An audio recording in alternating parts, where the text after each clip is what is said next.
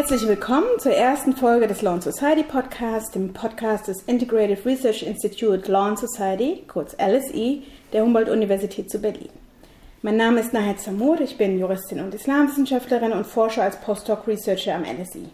Mit diesem Podcast geben wir Einblicke in innovative und aktuelle Ansätze der interdisziplinären Rechtsforschung und diskutieren mit WissenschaftlerInnen aus der ganzen Welt. Unser heutiger Gast ist Nora Markert, Professorin für internationales öffentliches Recht und internationalen Menschenrechtsschutz an der Westfälischen Wilhelms-Universität Münster und Mitglied des Vorstands der Gesellschaft für Freiheitsrechte. Nora Markert studierte Jura und internationale Beziehungen in Berlin, Paris und London und forschte in New York und Michigan. Ihre Forschungsschwerpunkte liegen im Bereich des internationalen Rechts, des Verfassungsrechts einschließlich der Rechtsvergleichung, des Migrationsrechts sowie der Legal Gender Studies. Herzlich willkommen, Nora Markert. Hallo. Wir haben dich dieses Sommersemester 2020 eingeladen im Rahmen unserer geplanten LSI-Serie Landscapes of Equality, um mit uns über Gleichheits- oder vielleicht besser Ungleichheitsforschung zu diskutieren. Und hier konnten wir dich gewinnen, sowohl als Rechtswissenschaftlerin als auch als jemand, die Recht als Praxis sehr nah im Blick hat, und zwar über deine Arbeit bei der Gesellschaft für Freiheitsrechte. In genau dieser Doppelfunktion begleitest du aktuell einen Fall zur Entgeltgleichheit, also gleicher Lohn für gleiche Arbeit für Frauen und Männer. Und die Entgeltgleichheit ist ja als eine der ersten europäischen Antidiskriminierungsregelungen 1957 in den Vertrag über die Europäische Wirtschaftsgemeinschaft, heute Artikel 157, Vertrag über die Europäische Union, aufgenommen worden. Wie steht es heute um die Entgeltgleichheit? Und vielleicht ganz konkret festgemacht an dem Fall einer Journalistin, die das ZDF wegen Entgeltdiskriminierung verklagt. Ja, äh, du hast es ja schon richtig angesprochen. Das ist ein Grundrecht, das wir schon ganz früh im äh, Europarecht hatten. Übrigens interessanterweise äh, hat Frankreich darauf gedrängt, damals das durchzusetzen, äh, weil in Frankreich gab es schon Regelungen zur Entgeltgleichheit und in der Bundesrepublik nicht. Und äh, die ähm, Befürchtung war, dass es dann ein Lohndumping geben würde in Deutschland.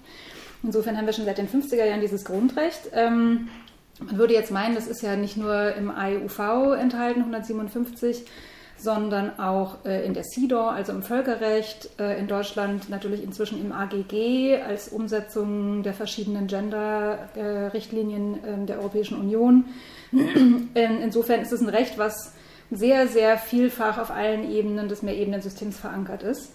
Allerdings mit der Durchsetzung hapert es erheblich. Ähm, das äh, wird ja bezeichnet als sogenannter Gender Pay Gap, also die Lohnlücke zwischen Männern und Frauen. Man muss leider sagen, dass die Bundesrepublik da im europäischen Vergleich wirklich sehr stark hinterherhängt hinter den anderen Mitgliedstaaten. Ähm, dass das so ist, äh, hat sicherlich äh, eben auch etwas damit zu tun, wie schwierig das äh, ist, das einzuklagen. Du hast ja jetzt den Fall dieser Journalistin äh, angesprochen, ähm, die 2015 äh, Klage erhoben hat gegen das ZDF. Ähm, sie ist Redakteurin bei äh, dem Investigativmagazin Frontal 21 gewesen, muss man heute leider sagen. Äh, oder jedenfalls nur noch bis zum 1. Juli 2020. Ähm, und äh, hat festgestellt, dass eben die männlichen Kollegen in der Redaktion mehr verdienen als sie. Ähm, sie hat daraufhin versucht, das erstmal hausintern natürlich zu klären und als das gescheitert ist, hat sie nach dem Allgemeinen Gleichbehandlungsgesetz, also AGG, Klage erhoben. Und das musste sie machen in Form einer Stufenklage, also erstmal Klage auf offizielle Gehaltsauskunft, ähm, um dann ihre Leistungsklage, das ist jetzt für Jura-Nerds sozusagen in der zweiten Stufe, beziffern zu können, weil man ja immer einen bestimmten Klagantrag stellen muss. Und ähm, 2017 ist dann auch noch das Entgelttransparenzgesetz in Kraft getreten und dann hat sie auch danach noch ihren, äh, also eine Auskunft über die Gehälter der Kollegen beantragt. Ähm, sie ist bisher eben auf ganzer Linie gescheitert. Ähm, das Landesarbeitsgericht Berlin-Brandenburg hat ähm, ihre Diskriminierungsklage zurückgewiesen ähm, mit der Begründung, sie habe den Anscheinsbeweis der Diskriminierung nicht geführt. Sie hätte zwar behauptet, und das hat das ZDF ja auch nicht bestritten, dass ihre männlichen Kollegen alle mehr verdienen, aber sie hätte eben nicht den Anscheinsbeweis dafür führen können, dass das auf dem Geschlecht beruht. Ähm, sie hat einiges vorgetragen für eine Kultur der Diskriminierung beim ZDF. Das hat dem Gericht alles nicht ausgereicht. Ähm, und das Problem ist eben, äh, dass das Landesarbeitsgericht damit deutlich strengere Beweismaßstäbe aufgestellt hat als das im Unionsrecht normalerweise der Fall ist. Ähm, die Revision zum Bundesarbeitsgericht ist nicht zugelassen worden. Das BAG hat dann auch die entsprechende Beschwerde zurückgewiesen. Wir hoffen jetzt, dass die Verfassungsbeschwerde in Karlsruhe möglicherweise Erfolg haben wird. Da geht es nämlich genau um diesen, diese Diskrepanz zwischen der Rechtsprechung und dem Unionsrecht, weil das ja eigentlich der EuGH entscheiden muss, ähm, wenn die Standards des Unionsrechts nicht eingehalten werden, ob hier jetzt eine Ausnahme zum Beispiel vorliegt oder so. Und wenn man dem EuGH nicht die Gelegenheit gibt, darüber zu entscheiden, dann ist das ein, ein Entzug des gesetzlichen Richters, also das ist ein Grundrecht nach Artikel 101 Grundgesetz. Ähm, und darauf stützt sich die Verfassungsbeschwerde. Jetzt können wir aber heute zumindest einen kleinen Etappensieg auf dem Weg zum Equal Pay feiern, weil das Bundesarbeitsgericht in einem anderen Senat, achter Senat, über den anderen Teil der Klage ähm, heute entschieden hat, ähm, nämlich zum Entgelttransparenzgesetz. Äh, dass nämlich die festfreien, die sogenannten, das sind die arbeitnehmerähnlichen Beschäftigten, sich auch auf das Entgelttransparenzgesetz berufen können und danach Auskunft beantragen können.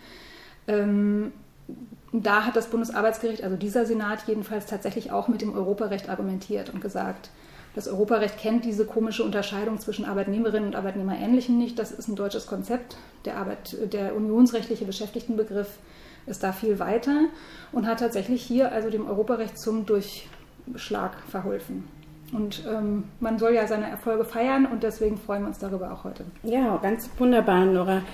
Der Knackpunkt scheint aber ja hier die Informationsasymmetrie mhm. zu sein. Äh, und zwar zwischen der Klägerin und der Beklagten. Und die Frage bleibt dann ja, wen trifft eigentlich die Darlegungslast, mhm. die Beweislast, wenn es darum geht, Diskriminierung wirklich ähm, ja, gerichtsfest zu machen. Also warum spielt hier denn die Beweislastumkehr bzw. die Beweiserleichterung eine so zentrale Rolle? Und zwar nicht nur in diesem Fall, sondern ganz grundsätzlich im materialen Gleichheitsrecht.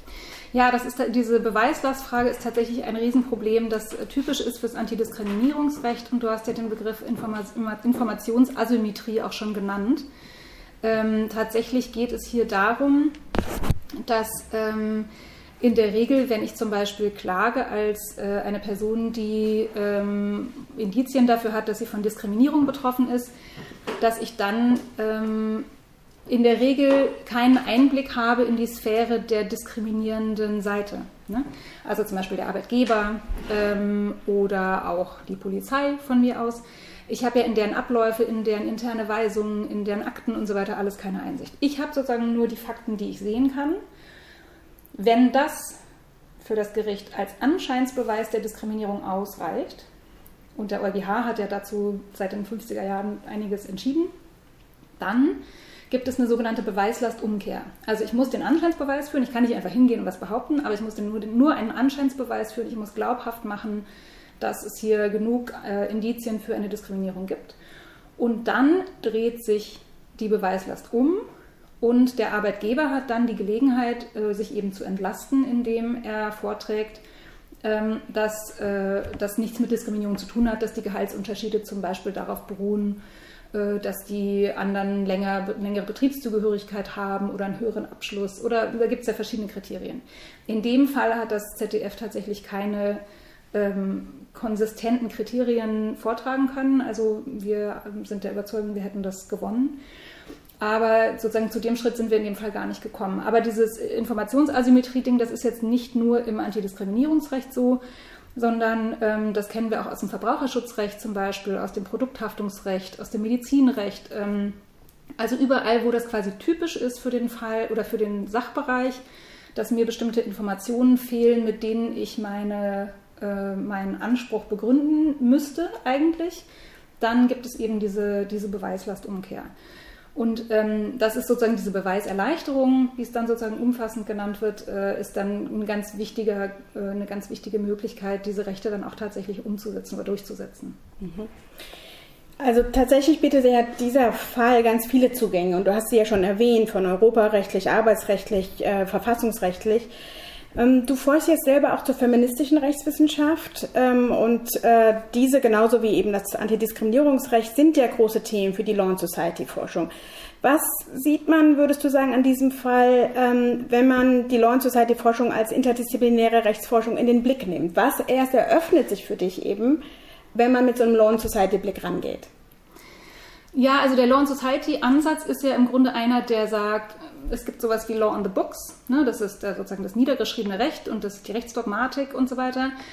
Und es gibt aber auch das Law in Action und es gibt Fragen der Rechtsmobilisierung und der Rechtskenntnis und ähm, es gibt sozusagen auch kulturelle Normen, die eine Rolle spielen und ähm, sozusagen tatsächliche Auswirkungen, den Schatten des Rechts, was Leute für Vorstellungen über das Recht haben. All das hat ja ganz wichtige Auswirkungen dafür, wie eine Norm dann tatsächlich wirkt. Und diese, auch diese Wirkungs, äh, Rechtswirkungsforschung ist ja Teil von Law and Society.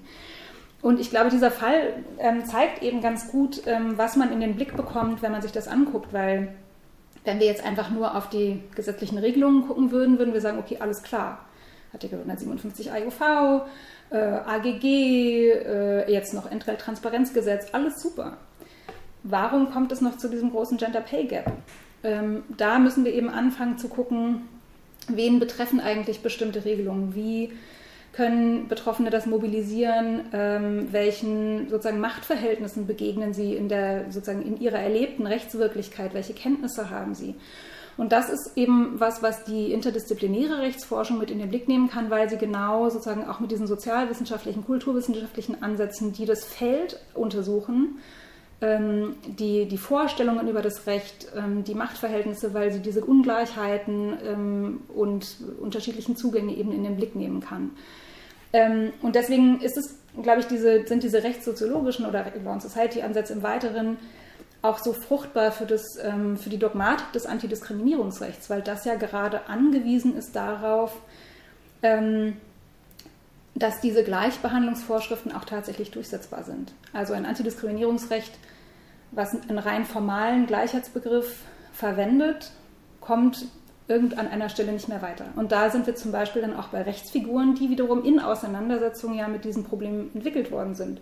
Zum Beispiel die mittelbare Diskriminierung oder der Begriff der strukturellen Diskriminierung. Ne? Also dass sich sozusagen gar niemand so richtig aktiv Gedanken darüber macht, sondern dass sich aus so sozialen Normen und Vorstellungen, wie es halt so ist und was für Männer so ein angemessenes Gehalt ist zum Beispiel was man denen so bieten muss, äh, sich irgendwie ergibt, dass die alle mehr verdienen als die Frauen, ohne dass jetzt jemand sagt, nee, also Frauen werden bei uns schlechter bezahlt. Natürlich werden die schlechter bezahlt. Die, würden, die Leute würden es vielleicht sogar abstreiten.